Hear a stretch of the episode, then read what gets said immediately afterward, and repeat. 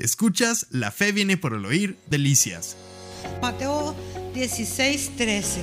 Dice que el Señor les preguntó, dice, viniendo Jesús a la región de Cesarea de Filipo, preguntó a sus discípulos diciendo, ¿quién dicen los hombres que es el Hijo del Hombre? O sea, estaba preguntando por él, ¿verdad? ¿Qué dicen los de allá afuera que soy yo? ¿Qué han oído ustedes que andan chismeando?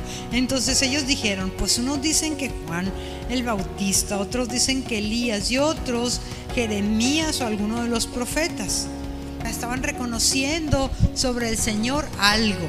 Este no es común y corriente. No, no es como que nomás el hijo del carpintero. Alguien importante es. Entonces el Señor Jesús les dijo, ¿y vosotros quién dicen que soy yo?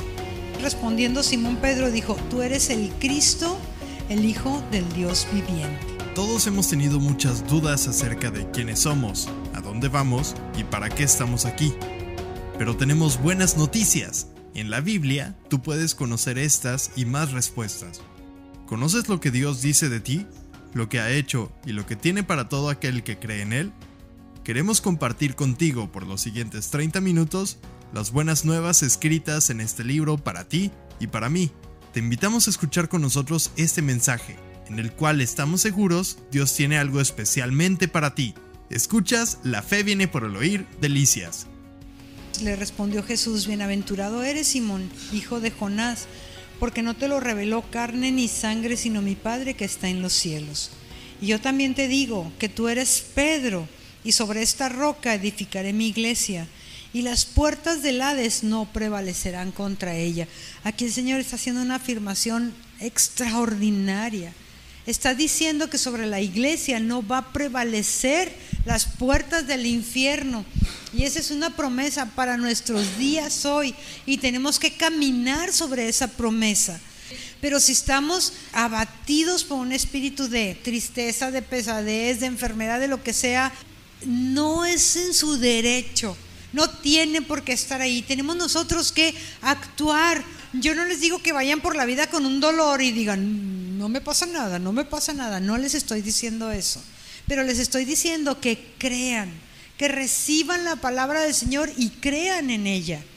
Hace tres semanas o dos, este, me agarró ahí un resfriado muy sangrón, con mucho dolor de cuerpo, con mucho cansancio algo me estaba pasando, no estaba muy segura qué era, no sabía si era el estómago, si era qué, ¿verdad?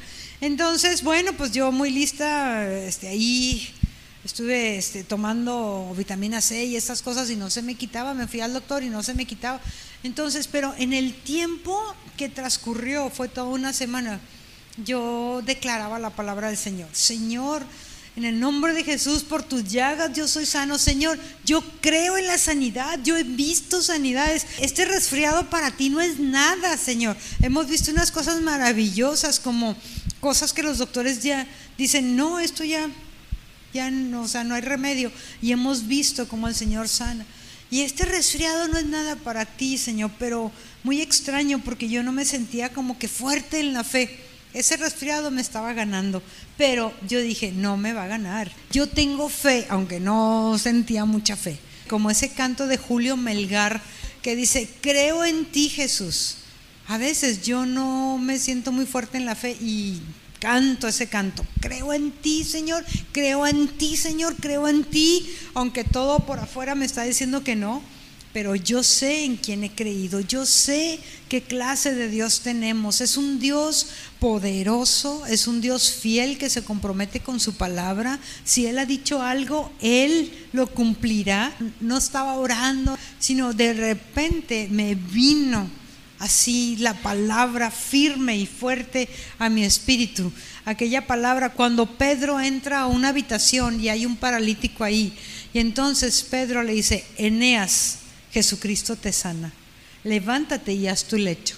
Y Eneas en ese momento se levantó y tendió la cama. Eso quiere decir que no iba a volver a, acostarse, ¿verdad? Decir, ay, ay, ay, mejor no. Y pum, se volvió a acostar. No, levántate de ahí y quita la cama porque no te vas a volver a tirar a la cama hasta en la noche, ¿verdad? Hasta la hora que es normal. Entonces, este, me, me pegó esa palabra tremendamente. No, no estaba acostada, pero me pegó muy fuerte esa palabra en, en mi espíritu. Y entonces empecé a decirme, Marisela, Jesucristo te sana. Marisela, Jesucristo te sana. Y hagan de cuenta que esa cosa empezó a bajar, bajar, bajar, bajar, bajar. Y al día siguiente, gracias a Dios, se fue. Entonces, ¿qué les estoy tratando de decir, hermanos? Las puertas del infierno no pueden prevalecer en contra de la iglesia. Eso nada más era un, un, resfrío, algo que se iba a quitar, algo que no me iba a perturbar la vida demasiado. Pero hay cosas que nos perturban, hay cosas que nos transforman, hay cosas que nos cambian la vida. Hay decisiones este, de vida o muerte y el Señor tiene el poder para que el Hades no tenga potestad sobre tu casa, no tenga potestad sobre tu vida, no tenga potestad sobre tu cuerpo, sobre tu alma, sobre tus emociones, sobre tu espíritu. Porque el espíritu, en la verdad, está presto pero la carne, uy, ¿verdad? Uy, qué flojera, no, ya me agüité, no, pues que esto, que lo otro. Pero el Señor nos fortalece desde el Espíritu para que podamos tener fuerzas, ¿verdad? Entonces aquí vemos al Señor Jesucristo que le está diciendo a Pedro, Pedro, qué bárbaro, eso que te acabas de aventar, eso que, que, que está en tu corazón, Pedro, en verdad viene del cielo no te lo reveló carne ni sangre, yo soy, yo soy el Cristo, yo soy el Cristo, ¿verdad? El Hijo del Dios viviente. Bienaventurado, verso 17, eres Simón, hijo de Jonás, porque no te lo reveló carne ni sangre, sino mi Padre que está en el cielo. Verso 18, y yo también te digo que tú eres Pedro. O sea, y el Señor le estaba hablando una palabra tremenda, Pedro, tremenda tú eres Pedro, era Simón, pero su nombre fue cambiado a Pedro, a una piedra, una roca fuerte, firme, ya su corazón ya no iba a volver a ser un junco, ¿verdad? Ya no iba a ser de gelatina, sino iba a estar fundado en la roca, porque dice, verso 18, tú eres Pedro y sobre esta roca edificaré mi iglesia no sobre la piedra de Pedro, sino la roca que él acababa de decir, tú eres el Cristo, el Hijo del Dios viviente. Y cuando nosotros nos fundamos en esta roca de salvación, entonces las puertas del Hades no prevalecerán. Hermanos, levántense firmes, párense en la roca de su salvación, que es Cristo Jesús. Y cuando vengan los vientos y los ríos, y azoten nuestras casas, nuestros cuerpos, no seremos derrumbados. No seremos derrumbados, porque estaremos firmes en la roca de salvación. Pero desgraciadamente yo veo que algo le pasó a Pedro. En su interior, ¿verdad? Ensoberbeció. No quiero juzgar a Pedro, ni dice la palabra eso, pero lo vemos después cómo empezó a actuar y él ciertamente agarró como que ínfulas, ¿verdad? ¡Ay, yo soy la roca! ¡Ay, qué, chido! El Padre me sopló estas palabras en lugar de darle la gloria al Señor. Tenemos que ponernos en el lugar que nos corresponde. Somos las criaturas y Él es el creador. Jesucristo es la vid verdadera. Si no estamos adheridos a Él, nada podemos hacer. La vid es la que trae la savia desde, desde su raíz. Y el pámpano, la ramita que está adherida, ¿verdad? Si es quitada de la vid, se muere. Nosotros somos pámpanos, Jesucristo es la vid verdadera. Y el Señor Jesucristo sobre cada uno de los que estamos aquí tiene palabras. Y si no las ha hablado ya o si no las has oído, yo quiero decirte que esas palabras son tremendas, como la que le fue dicho a Pedro son tremendas porque dime tú, dice, dice el Señor, ¿quién me construirá mi casa? Cuando David quería construirle un templo, ¿verdad? Le dijo el Señor, ¿quién me puede construir a mi casa? Si yo uso la tierra como estrado de mis pies, imagínate lo grande que yo soy.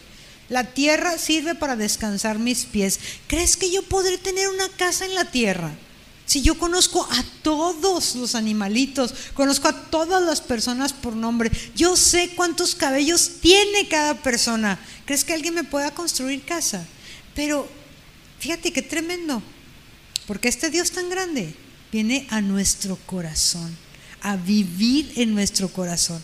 Romanos 10 dice, cerca de ti está la palabra, en tu boca y en tu corazón. Esta es la palabra de fe que predicamos, que si confesares con tu boca que Jesús es el Señor y creyeres en tu corazón que Dios le levantó de los muertos, tú serás salvo. Escuchas, la fe viene por el oír, delicias.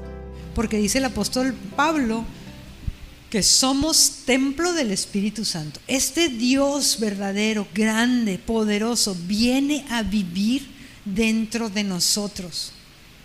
Nuestra medida espiritual tiene que ampliarse, hermanos, para recibir toda esta potencia del Señor. Y es así como vamos entonces nosotros a tomar esta palabra y decir, las puertas del infierno no prevalecerán contra mí, contra mi casa, contra mi iglesia, contra mi ciudad, contra mi nación. ¿Por qué? Porque nos paramos firmes, ¿verdad?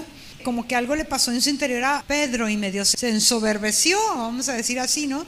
Y soberbia quiere decir que es un sentimiento de superioridad frente a los demás que provoca un trato distante o despreciativo, ¿verdad? La soberbia me hace creer que yo soy más grande que ustedes. Esa es la soberbia. Pero también es un deseo de ser preferido por encima de los demás. Yo mejor, yo más, yo soy mejor que todos. Algo así le pasó a Pedro, porque aparte que el Señor sí lo prefería, junto con Juan y Jacobo, los prefería al Señor porque ellos habían mostrado más disposición, más entrega. Sobre Pedro fueron habladas estas palabras, pero sobre nosotros también son habladas ciertas palabras de parte de Dios que sellan nuestra vida.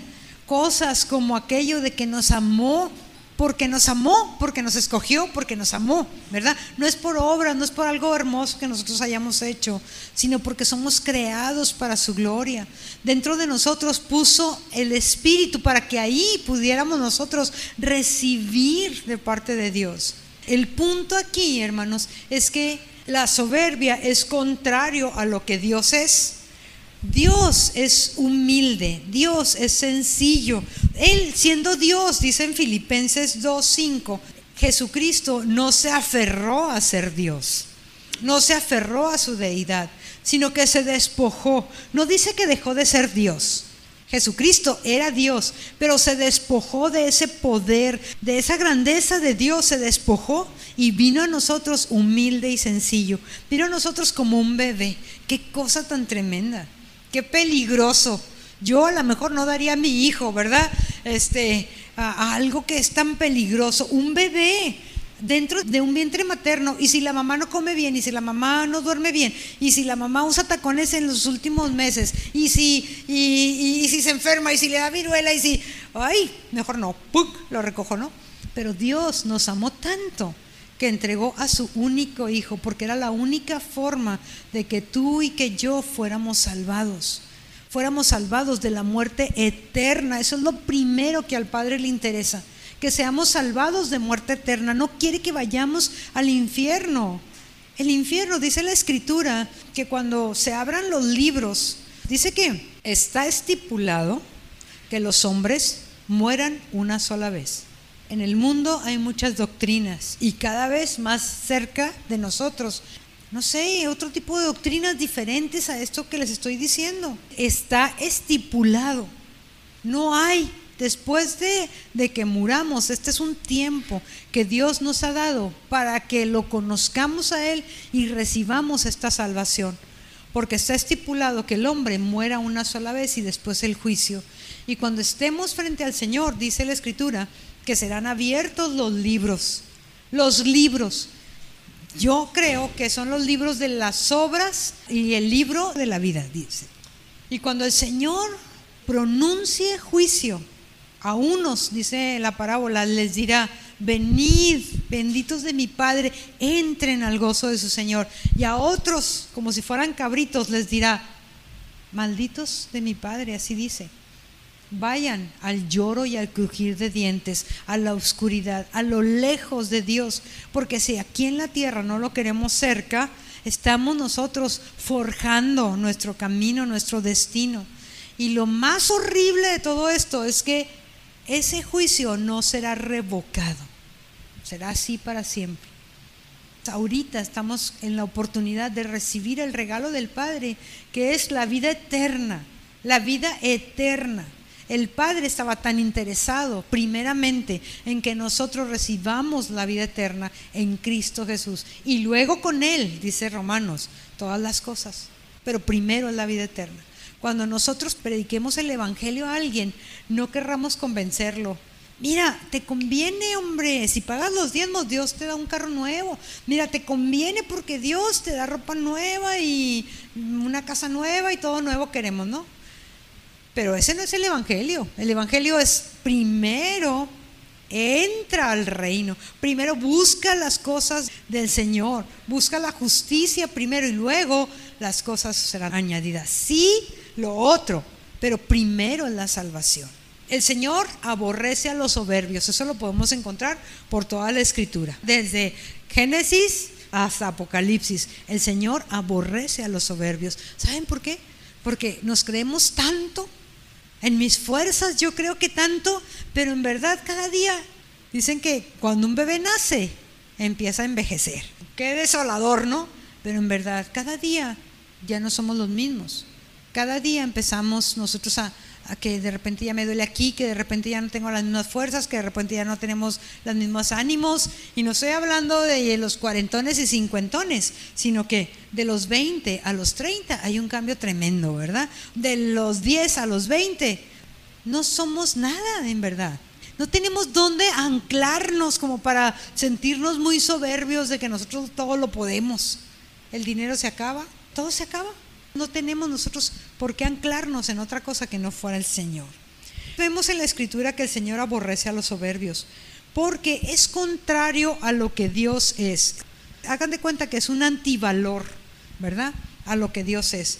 Porque vemos que Dios es humilde, vemos que Dios es digno de honra, vemos que Dios es sabio, es poderoso, es omnisciente, es omnipotente, etcétera, etcétera, etcétera. Podemos poner nosotros cualquier cosa que querramos ahí, que en verdad Dios es, Dios todo lo conoce. Pero cuando Él vino a nosotros, no vino en calidad de rey, sino vino humilde como un bebé. Y luego entró a Jerusalén humilde, sentado en un burrito.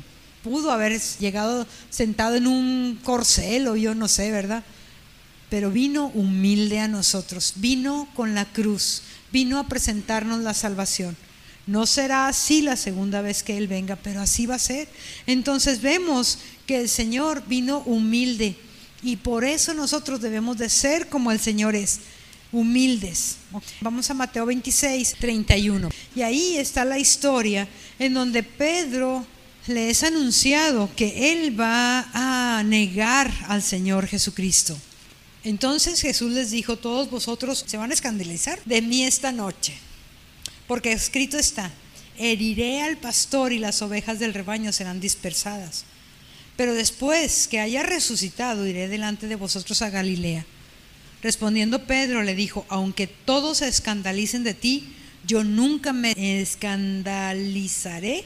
Entonces Jesús le dijo, de cierto te digo que esta noche antes que cante el gallo, me negarás tres veces. Pedro le dijo, aunque me sea necesario morir contigo, no te negaré. Y todos los discípulos dijeron esto mismo. Sigue la historia relatando y dice entonces llegó Jesús con ellos a un lugar que se llamaba Hexemaní y dijo a sus discípulos, sentaos aquí entre tanto que voy allí y oro. Y tomando a Pedro y a los dos hijos de Zebedeo, comenzó a entristecerse y angustiarse en gran manera. Entonces Jesús les dijo, mi alma está muy triste hasta la muerte, quedaos aquí y velad conmigo. Y yendo un poco adelante se postró sobre su rostro, orando y diciendo, Padre mío, si es posible que pase de mí esta copa, no sea como yo quiero, sino como tú. Entonces vino a sus discípulos y los halló durmiendo y dijo a Pedro, ¿así que no has podido velar conmigo una hora? Velad y orad para que no entréis en tentación. El espíritu a la verdad está dispuesto, pero la carne es débil.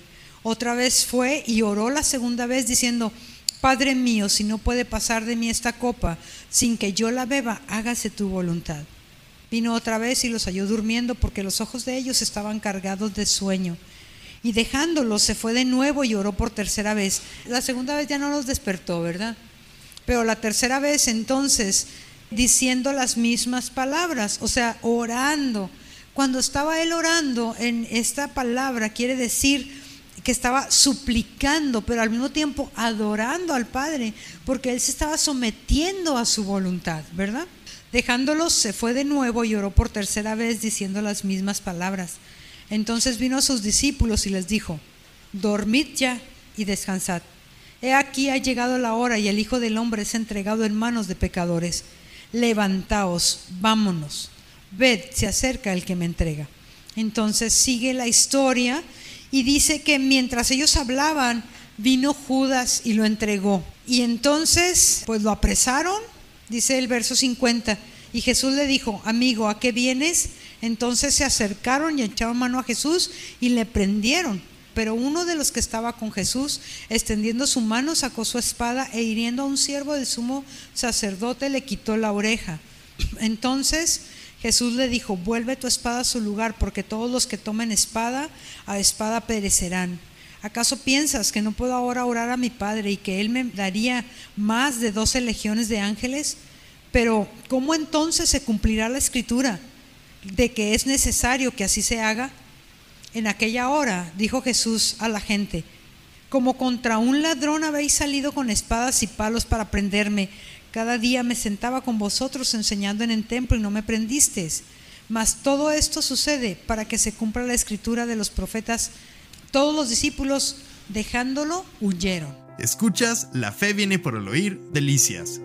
Te esperamos entre calle Azurita y Avenida Platino, en Colonia San Carlos, de Ciudad Delicias. Reuniones. Domingo 11 de la mañana, reunión general. Lunes 8 de la noche, reunión de oración. Y jueves 7 de la noche para nuestro curso de crecimiento. También búscanos en Facebook como Fe viene por el oír Delicias, donde podrás escuchar de nuevo este mensaje y muchos más. No olvides escribirnos, nos encantaría leerte y orar por ti. Nosotros leemos esta parte, pero hay tiempos muy oscuros en nuestra vida, tiempos difíciles. Y en este tiempo tan difícil, yo pienso que hubo demonios que fueron soltados y los discípulos al enfrentarse a esta turba, al enfrentarse a esta realidad de que su maestro estaba siendo aprendido, ellos huyeron, siendo que hacía un momentito le habían casi jurado, ¿verdad? Que nosotros no nos vamos a escandalizar de ti, nosotros no te vamos a negar. Y Pedro casi golpeaba la mesa y decía, aunque me muera, no te voy a negar. Y resulta que aquí estaba enfrentándose con una realidad. Nuestra alma tiene muchos deseos y a veces estamos muy contentos y muy fuertes y a veces decimos cosas que no convienen, pero a veces estamos apoyados en nuestra propia opinión, en nuestra propia fuerza, en, en nosotros mismos. Y es necesario no apoyarnos en nosotros mismos, no decir cosas que no convienen, no hables de más en situaciones que a veces te comprometen, ¿verdad? Le prendieron y le llevaron a la casa del sumo sacerdote, mas Pedro le seguía de lejos hasta el patio del sumo sacerdote, y entrando se sentó con los alguaciles para ver el fin. Y los principales sacerdotes y los ancianos y todo el concilio buscaban falso testimonio contra Jesús para entregarle a la muerte. Y no lo hallaron aunque muchos testigos falsos se presentaban, pero al fin vinieron dos testigos falsos que dijeron, este dijo, puedo derribar el templo de Dios en tres días y reedificarlo. Y levantándose el sumo sacerdote le dijo, ¿qué respondes? ¿No respondes nada? ¿Qué testifican estos contra ti? Mas Jesús callaba. Entonces el sumo sacerdote le dijo, te conjuro por el Dios viviente que nos digas si eres el Cristo, el Hijo de Dios. Jesús le dijo, tú lo has dicho. Y además os digo que desde ahora veréis al Hijo del Hombre sentado a la diestra del poder de Dios y viniendo en las nubes del cielo. Entonces el sumo sacerdote rasgó sus vestiduras diciendo, ha blasfemado, ¿qué más necesidad tenemos de testigos? He aquí ahora mismo habéis oído su blasfemia. ¿Qué os parece? Respondiendo ellos dijeron, es reo de muerte. Y entonces le escupieron en el rostro y le dieron puñetazos y otros lo bofeteaban diciendo, profetízanos Cristo, ¿quién es el que te golpeó? Pedro estaba sentado fuera en el patio. Pedro había visto muchas veces a su maestro, cómo había hecho cosas extraordinarias. Pedro estaba ahí cuando se transfiguró y del cielo bajaron Elías y Moisés. Ahí estaba Pedro, ya se quería quedar a vivir ahí. Pedro vio como el endemoniado Gadareno, alguien extraordinariamente endemoniado, ¿verdad? Que ya de plano nadie lo soportaba. Vivía entre los sepulcros. A cualquiera que se acercaba ahí lo despedazaba. Bueno, era una cosa terrible. Pedro vio como este hombre fue liberado cómo el Señor tenía potestad sobre el viento, sobre las olas, cómo tenía potestad sobre los demonios, cómo tenía potestad aún sobre los fariseos, los dejaba callados. Aquella vez que les dijo, pues denle al César lo que es del César, ellos pensaban, aquí lo vamos a aprender. Hombre, esto se nos ocurrió, está buenísimo. Mira, le vamos a dar una moneda, si dice que se lo demos al César, Ahí lo prendemos porque entonces es, enemigo de Israel y amigo de sus opresores. Y si dice que no le demos al César, lo acusamos con los romanos y no, no, no hay escapatoria. De esto nadie lo salva, ¿no? Y entonces el Señor les responde con una sabiduría tal que los deja sin palabras, los deja mudos. Les dice, préstame la moneda. ¿De quién es esta foto, no? No, pues de, de César. Pues si es la foto del César, denle a César lo que es de César. Entonces se quedaron sin nada con qué acusarlo. ¿Ven? Entonces este Pedro estaba esperando que su maestro algo hiciera. Algo. Que no es este, el Hijo del Dios viviente, que el Padre no nos enseñó que este es el Mesías, que este no nos va a salvar de los romanos, que este no va a traer el reino a Jerusalén, como en tiempos de la gloria de David, que no es este, algo tiene que pasar. Pero lo que estaba sucediendo era lo que sucedía en el Salmo 22, en donde habla proféticamente del Cristo cuando es crucificado. Y habla ahí de perros, de toros, de unicornios, habla de búfalos, habla de seres malvados que rodeaban al Señor. Y no solamente al Señor, sino que en el ambiente había algo pesado, había algo gacho, ¿verdad? Un ambiente de muerte. Y entonces Pedro, al ver que su maestro no hacía nada, sino que parecía que estaba siendo sometido, entonces tembló. Y su humanidad le afloró. Y dice en el verso 69, Pedro estaba sentado afuera en el patio y se le acercó una criada diciendo, tú también estabas con Jesús el Galileo. Mas él negó delante de todos diciendo, no sé lo que dices. Y claro, se fue de ahí, ¿verdad? Saliendo a la puerta, le vio otra criadas, o sea, todo mi respeto para las personas que hacen el labor de servir a los demás, pero en un rango de castas, tú sabes que un criado es el más pequeño. Entonces Pedro ante una criada no un criado, en aquel tiempo una mujer, ¿verdad? Peor. Ante una criada, él niega a su Señor. Entonces dice, no. Saliendo a la puerta, le vio otra y dijo a los que estaban allí, también este estaba con Jesús en Nazareo. Pero él negó otra vez con juramento, no conozco al hombre. Un, poco después, acercándose, los que allí estaban dijeron a Pedro, verdaderamente tú eres de aquellos, porque aún tu manera de hablar te descubre. Entonces él comenzó a maldecir y a jurar, no conozco al hombre. Y enseguida el gallo cantó. Entonces Pedro se acordó de las palabras que Jesús le había dicho antes que cantase el gallo, Pedro, me negarás tres veces.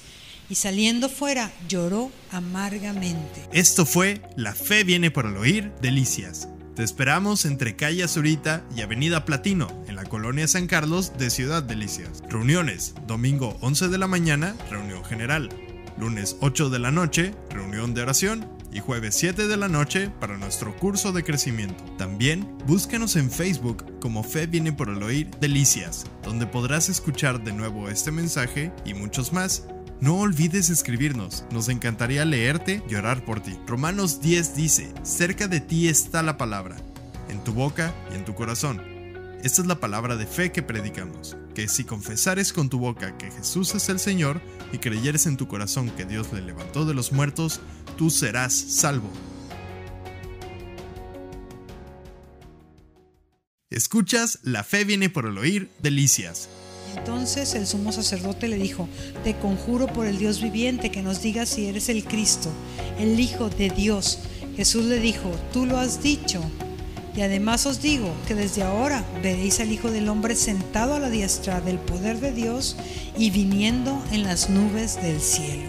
Entonces el sumo sacerdote rasgó sus vestiduras diciendo, ha blasfemado, ¿qué más necesidad tenemos de testigos?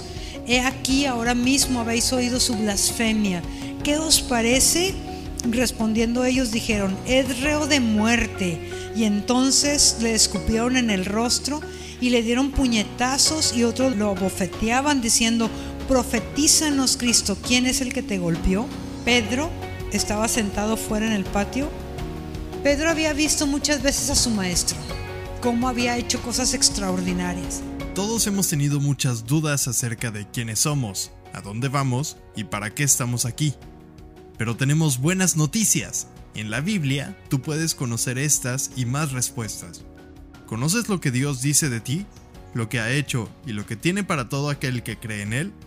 Queremos compartir contigo por los siguientes 30 minutos las buenas nuevas escritas en este libro para ti y para mí.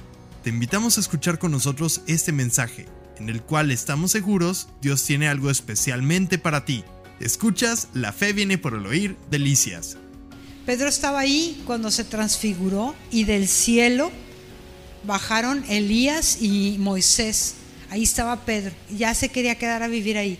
Pedro vio como el endemoniado Gadareno, alguien extraordinariamente endemoniado, ¿verdad? Que ya de plano nadie lo soportaba, vivía entre los sepulcros, a cualquiera que se acercaba ahí lo despedazaba. Bueno, era una cosa terrible. Pedro vio cómo este hombre fue liberado cómo el Señor tenía potestad sobre el viento, sobre las olas, cómo tenía potestad sobre los demonios cómo tenía potestad aún sobre los fariseos, los dejaba callados. Aquella vez que les dijo, pues denle al César lo que es del César, ellos pensaban, aquí lo vamos a aprender. Hombre, esto se nos ocurrió, está buenísimo. Mira, le vamos a dar una moneda. Si dice que se lo demos al César, Ahí lo prendemos porque entonces es, enemigo de Israel y amigo de sus opresores. Y si dice que no le demos al César, lo acusamos con los romanos y no, no, no hay escapatoria. De esto nadie lo salva, ¿no? Y entonces el Señor les responde con una sabiduría tal que los deja sin palabras, los deja mudos. Les dice, préstame la moneda. ¿De quién es esta foto, no? No, pues de, de César pues si es la foto del César, denle a César lo que es de César. Entonces se quedaron sin nada con qué acusarlo. ¿Ven? Entonces este Pedro estaba esperando que su maestro algo hiciera, algo, que no es este, el Hijo del Dios viviente, que el Padre no nos enseñó que este es el Mesías, que este no nos va a salvar de los romanos, que este no va a traer el reino a Jerusalén, como en tiempos de la gloria de David, que no es este, algo tiene que pasar. Pero lo que estaba sucediendo era lo que sucedía en el Salmo 22, en donde habla proféticamente del Cristo cuando es crucificado.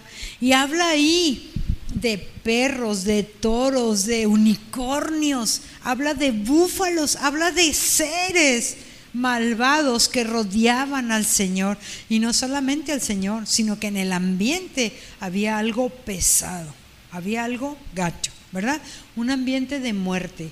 Y entonces Pedro, al ver que su maestro no hacía nada, sino que parecía que estaba siendo sometido, entonces tembló.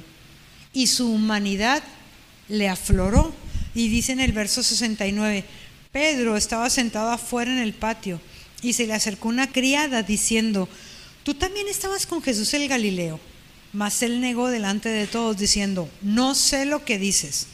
Y claro, se fue de ahí, ¿verdad? Saliendo a la puerta, le vio otra criadas, o sea, Eh, todo mi respeto para las personas que hacen el labor de servir a los demás, pero en un rango de castas, tú sabes que un criado es el más pequeño. Entonces Pedro ante una criada, no un criado, en aquel tiempo una mujer, ¿verdad? Peor, ante una criada, él niega a su Señor. Entonces dice, no. Saliendo a la puerta le vio otra y dijo a los que estaban allí, también este estaba con Jesús en Nazareo, pero él negó otra vez con juramento, no conozco al hombre. Un, un poco después acercándose, los que allí estaban dijeron a Pedro, verdaderamente tú eres de aquellos, porque aún tu manera de hablar te descubre. Entonces él comenzó a maldecir y a jurar, no conozco al hombre. Y enseguida el gallo cantó. Entonces Pedro se acordó de las palabras que Jesús le había dicho antes que cantase el gallo, Pedro, me negarás tres veces. Y saliendo fuera, lloró amargamente. Pedro le afirmó al Señor Jesucristo solemnemente, casi con juramento, yo no te negaré, no te negaré. Es más, si me es necesario, voy a morir por ti. Otro evangelio dice que el que le cortó la oreja al criado del sumo sacerdote, que se llamaba Malco, era Pedro, que ya traía una espada. Entonces él ya estaba listo porque ya sentía en el ambiente. Y él ya estaba listo para defender a su Señor. Pero el Señor le dijo, no Pedro, porque esto no es con espada, sino con el Espíritu. Entonces Pedro no entendía, todavía no entendía lo que estaba sucediendo, no entendía que era en el Espíritu, que era necesario que el Señor Jesucristo muriera por nosotros, derramara su sangre para perdón, para limpieza de muchos, que diera su cuerpo a los heridores, para que todos nosotros nos beneficiáramos de su paz de su perdón, de su salud, de su vida. Hermanos, el cristianismo, o al menos aquí en el nombre de Jesús en casa de oración, no queremos que esta iglesia sea una iglesia más.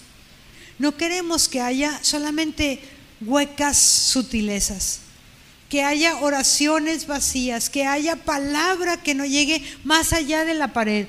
Queremos que esté el Señor Jesucristo entre nosotros. Y así lo declaramos, así confesamos que es el Señor Jesucristo quien nos ha juntado alrededor de su mesa para que nosotros nos beneficiemos de todas las cosas que el Señor tiene para nosotros. No solamente lo físico, porque ¿cuántos años quieres vivir? ¿200? ¿Mil? O sea, qué flojera, yo creo, no sé. Bien tremendo, porque no alcanzamos nuestros sueños no alcanzamos lo que queremos, nuestros seres queridos nos traicionan, este, tenemos a veces rencor en el corazón, cosas de la vida, ¿verdad?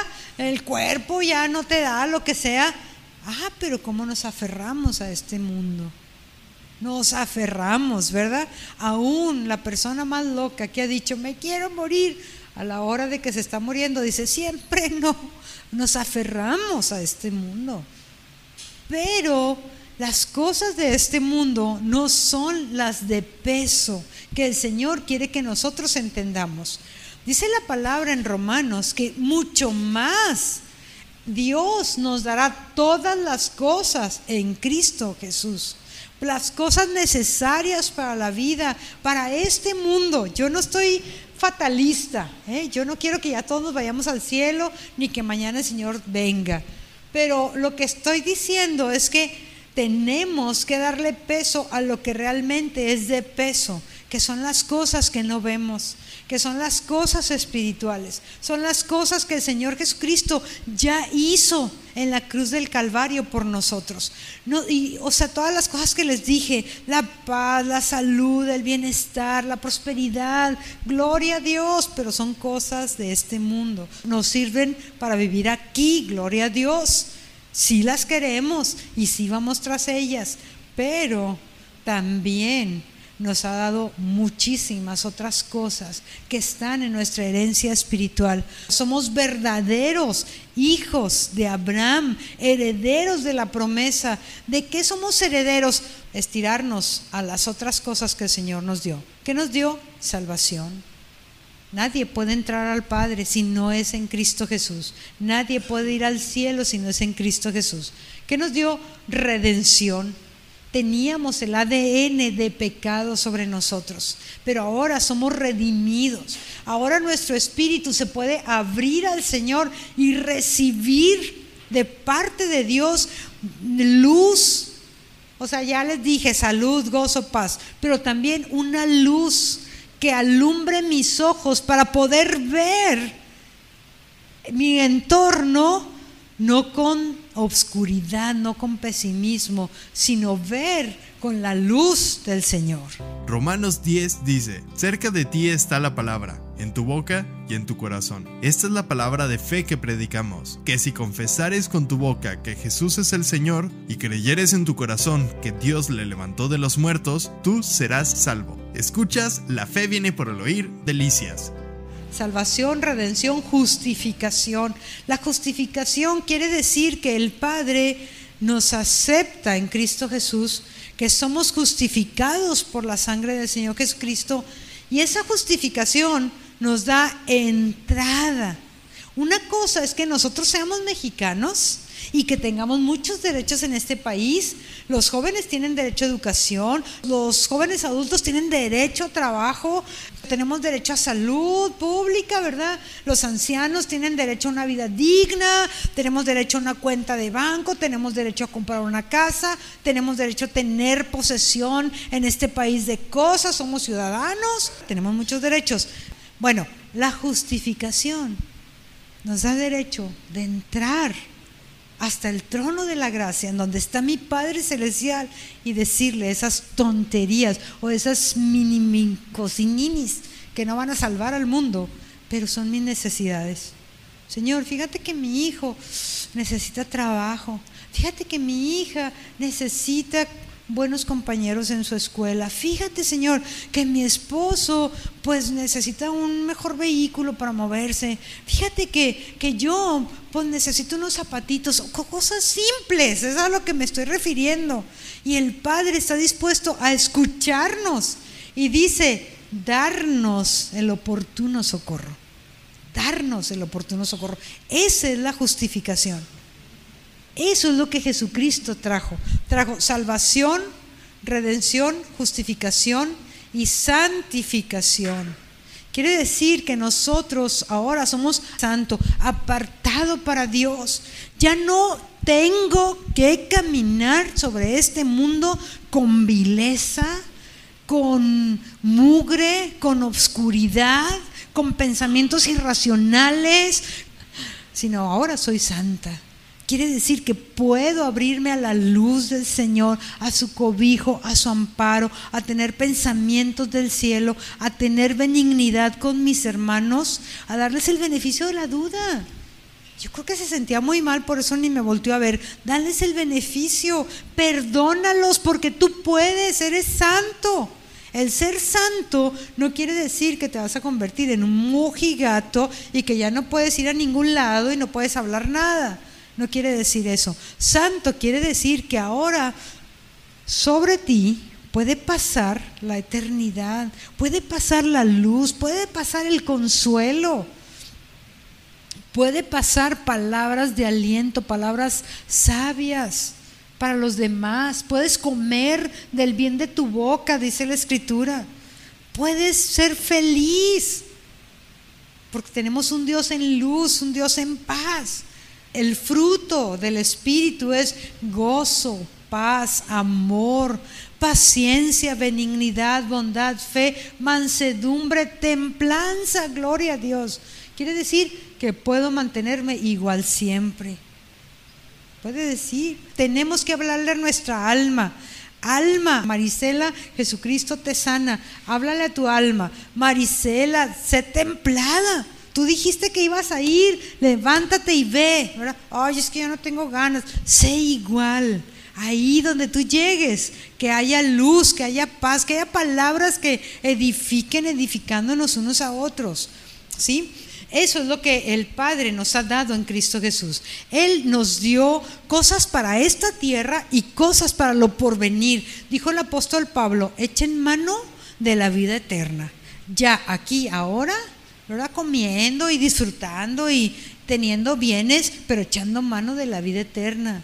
Ahora, aparte de estas cosas, también el Señor dice que más son los que están con nosotros, más son los que están con nosotros. La Escritura nos platica, nos cuenta, nos dice que el Satanás arrastró a la tercera parte de los ángeles, y esos son sus demonios y sus ángeles caídos. Una tercera parte, es más que dos terceras partes. ¿No? Entonces, más son los que están con nosotros que los que nos hacen la guerra. Más son los que nos ayudan, porque dice Hebreos 1 que los ángeles son ministros, llamas de fuego, que son los que van a ayudar a los herederos de la salvación. Los ángeles nos ayudan. No nos es permitido invocar ángeles ni postrarnos hacia los ángeles, porque ellos son siervos cuando el apóstol Juan en el libro de Apocalipsis, un ángel lo trae por todo el cielo y le muestra cosas impresionantes, ¿verdad? Unas que escribe y otras que no escribe. Entonces Juan, claro que ve que hay, ah, no sé, algo mucho mayor que hay en el ángel de lo que hay en él. Entonces se le ocurre adorar al ángel y se postra. Y el ángel le dice, no Señor, levántate Levántate, no me estés adorando, porque yo soy tu consiervo. O sea, juntos servimos a Dios. Solamente adora a Dios. Es el único digno de adoración, el único digno de alabanza. Es el que está sobre todo y en todos. Los ángeles están aquí. No se nos es permitido hablarles, pero sí podemos hablar la palabra, podemos hablar a nuestro Padre y Él mandará su ejército. Tenemos el Espíritu Santo, hermanos. Tenemos el Espíritu Santo, el consolador, ese Espíritu Santo que nos capacita. Todo lo puedo en Cristo que me fortalece a través del Espíritu Santo. Es la fuerza que nos hace permanecer creyendo a Dios. No tengo fuerza, no quiero creer. Levántate en el poder del Espíritu. Cuando David estaba derrotado, este en la tierra de los filisteos y toda su familia y todas las familias y todas las pertenencias de él y de los que estaban con él habían sido capturados, entonces todos lloraron a gritos, ya no tenían nada, no tenían familia, no tenían nada. Lloraron a gritos. Cuando se les acabó la fuerza para llorar, empezaron a, a decir, oye, David tuvo la culpa ah, qué mugroso David, matémoslo. Y entonces empezaron a hablar de apedrearlo. David también tenía esa condición, él ya no tenía nada tampoco. También se sentía destruido. ¿Y saben qué hizo? Dice la escritura, que se fortaleció en el Señor. Se fortaleció en el Señor. Podemos fortalecernos en el Señor y en el poder de su fuerza. El poder de su fuerza es el Espíritu Santo con el cual nosotros hemos sido sellados. Dice la Escritura que el Espíritu Santo está en nosotros, sobre nosotros y con nosotros. Eso es bien profundo. Por favor, estudialo. Por favor, dile al Señor, revélame qué quiere decir esto. Que está con nosotros, está sobre nosotros. Cuando el ángel le anunció a María que iba a tener un hijito, pero que no era un hijo cualquiera, sino que era hijo del Altísimo, que era el prometido, el hijo de David que tomaría el reino sobre su hombro y que su reino nunca tendría fin, que era el prometido que Moisés dijo, les voy a levantar a otro, a ese van a tener que oír. Le estaba, el ángel le estaba anunciando a María que ese era el hijo que ella iba a tener. Y entonces le dijo María, ¿y cómo va a ser esto? Sea, sí quiero, digo que sí, sí tengo fe para recibirlo, pero ¿cómo? Y el ángel le dijo, el Espíritu del Señor vendrá sobre ti. Entonces cuando viene el Señor sobre nosotros es cuando hay una fuerza para hacer proezas, hay un denuedo para hablar la palabra, se quita la vergüenza para decirle a alguien, ¿quieres que ore por ti en la calle? Cuando nadie te conoce o cuando todos te conocen y qué vergüenza, ¿no? Es cuando viene el Espíritu Santo sobre nosotros. Es ese denuedo que venía sobre Sansón, una fuerza que venía sobre Sansón. Cuando está con nosotros es diferente y cuando está en nosotros es diferente. Y dice que cuando está en nosotros, nosotros podemos ensanchar el lugar de su habitación, beber los ríos de agua para que salte sobre nosotros vida eterna. ¿Ven? Esto era lo que Pedro no veía. Cuando Jesucristo habló sobre él esta palabra, Pedro, sobre esta roca edificaré mi iglesia. Pedro, te daré las llaves del reino. Pedro, qué bárbaro. Has, hablado palabras que solamente el Padre te dijo. Él las aplicó a su humanidad, a su tiempo y a su entorno. Pero son palabras que se tienen que aplicar a más gentes. Escuchas La Fe viene por el oír, Delicias.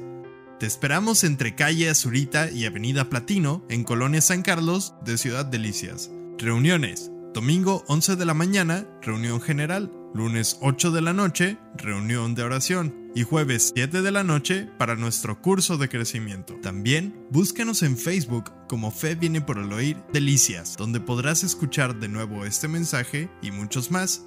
No olvides escribirnos, nos encantaría leerte y orar por ti.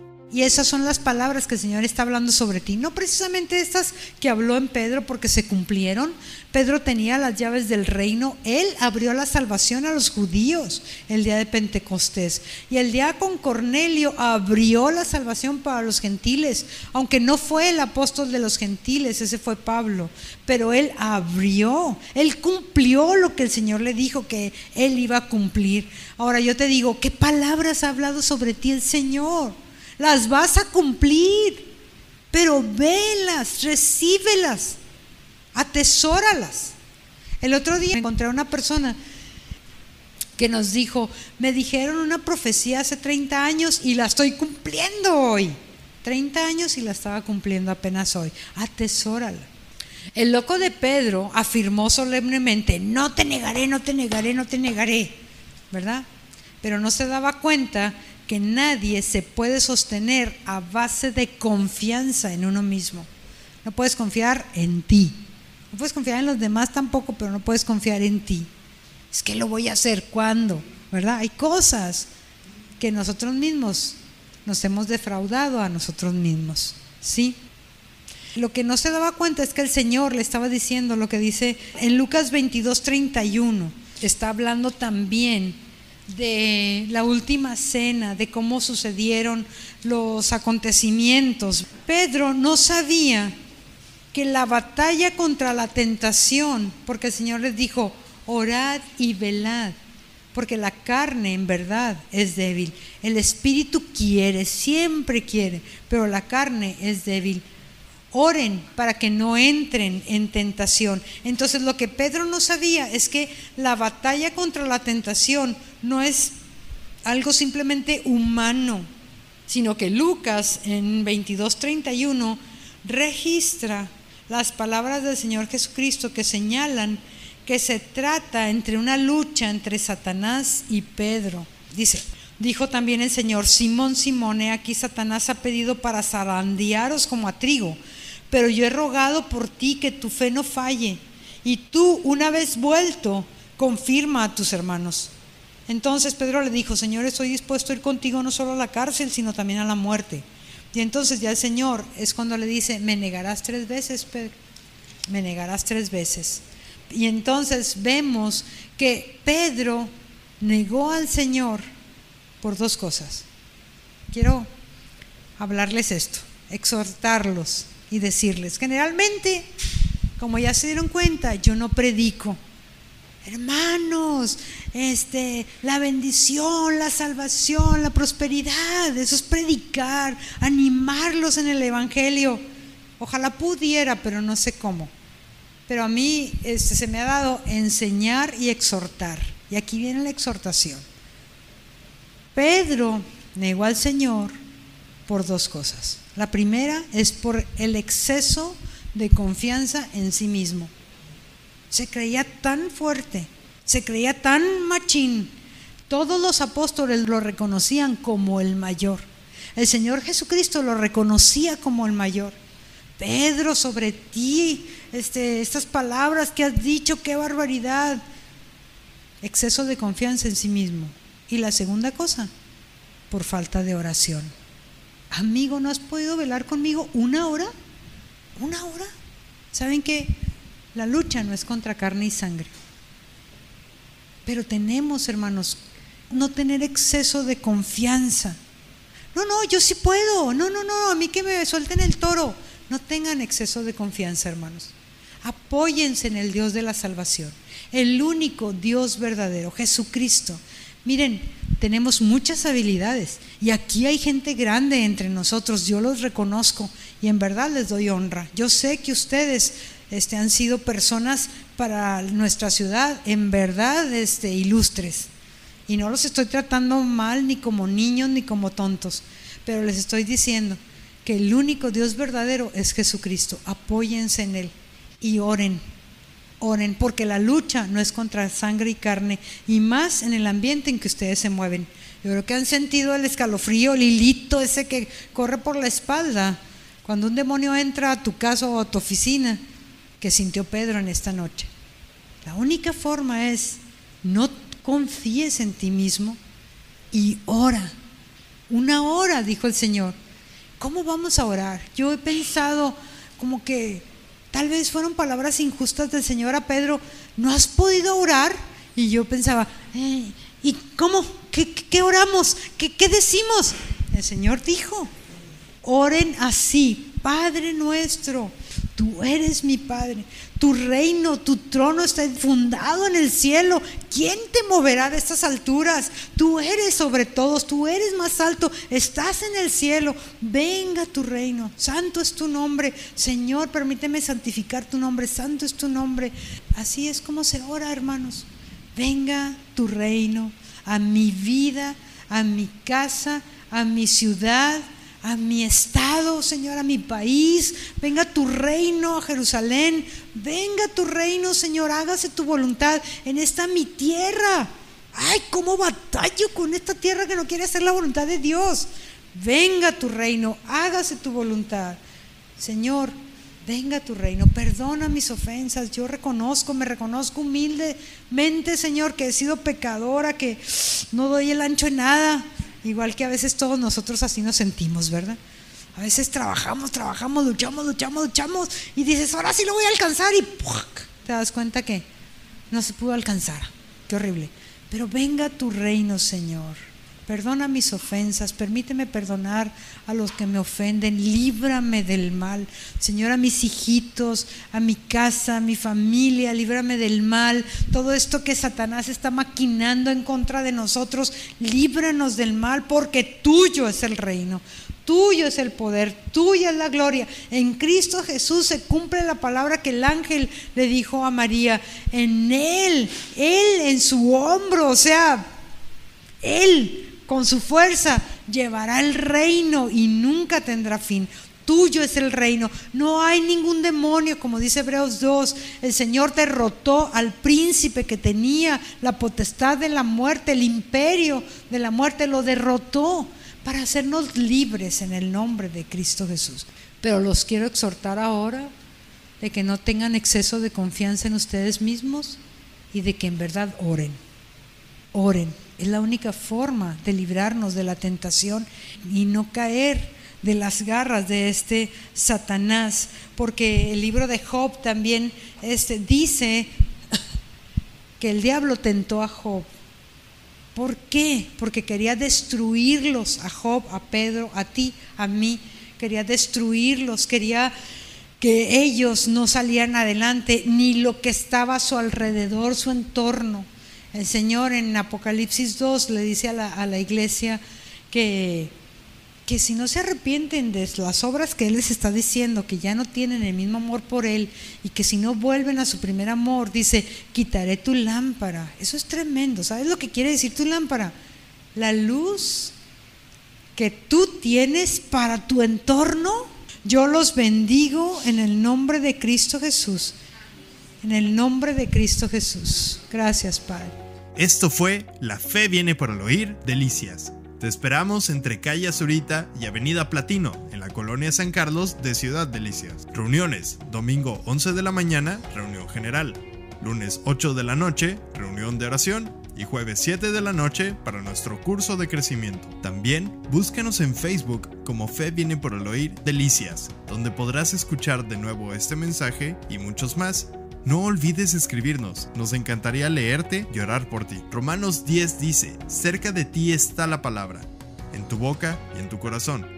Esta es la palabra de fe que predicamos, que si confesares con tu boca que Jesús es el Señor y creyeres en tu corazón que Dios le levantó de los muertos, tú serás salvo.